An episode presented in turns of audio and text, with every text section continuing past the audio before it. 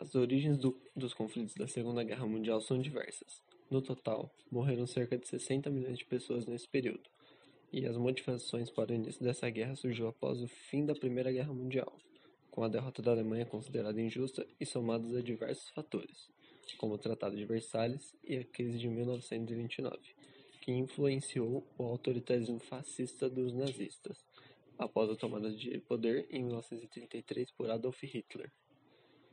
Sua proposta era dominar territórios e se expandir, a fim de conquistar o império dos considerados puros, arianos, à custa dos eslavos e trabalho escravo. Logo, os fatos históricos marcantes são eles, obviamente, os bombardeios, com a criação da bomba atômica e o Holocausto.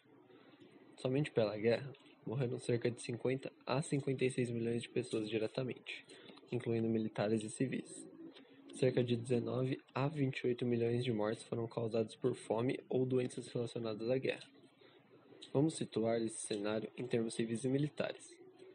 Ocorreram diversas formas de extermínio e mortes indiretas de civis, incluindo bombardeios, holocausto, a própria guerra, doenças relacionadas com ela, crimes de guerras alemães e japoneses, transferências populacionais na União Russa-Soviética, prisioneiros de guerra e etc.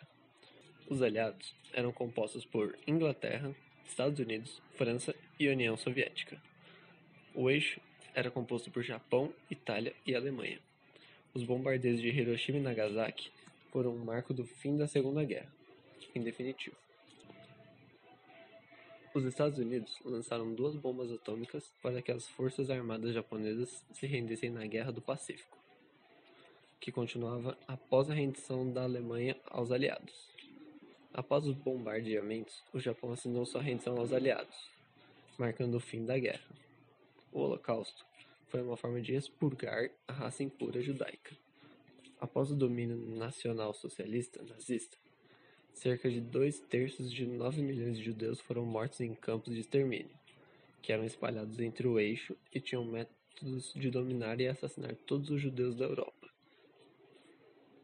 A maioria dos historiadores dizem que 55 milhões de pessoas tenham morrido na Europa e na Ásia. Porém, também há pesquisadores que falam em até 80 milhões de mortes.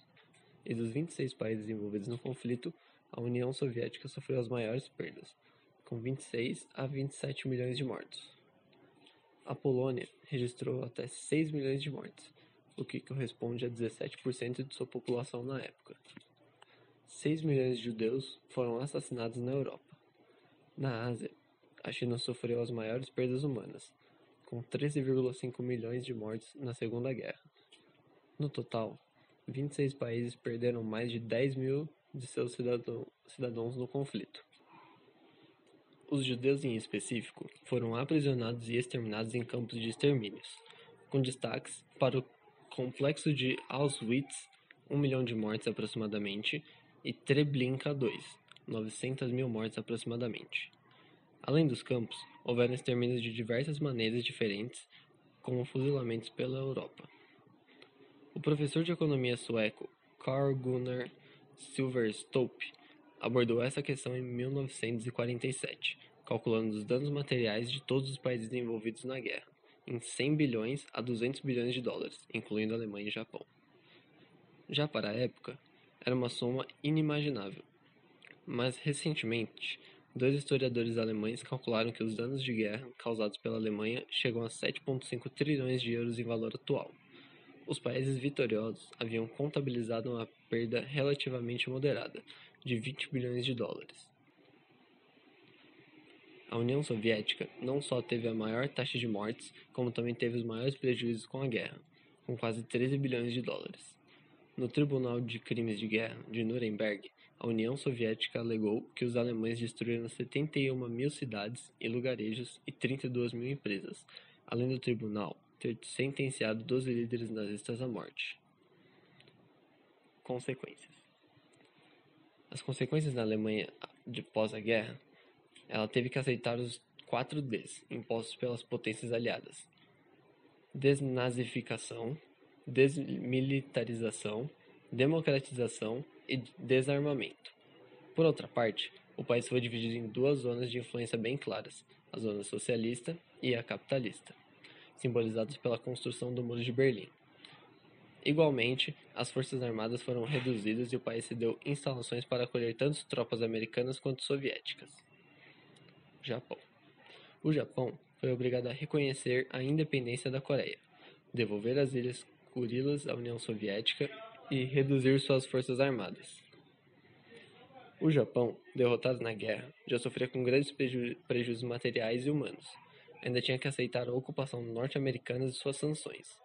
Mas devido ao início da Guerra Fria e o avanço do socialismo, a política de ocupação do Japão sofreu alterações e com isso o Japão voltou a ter um desenvolvimento acelerado.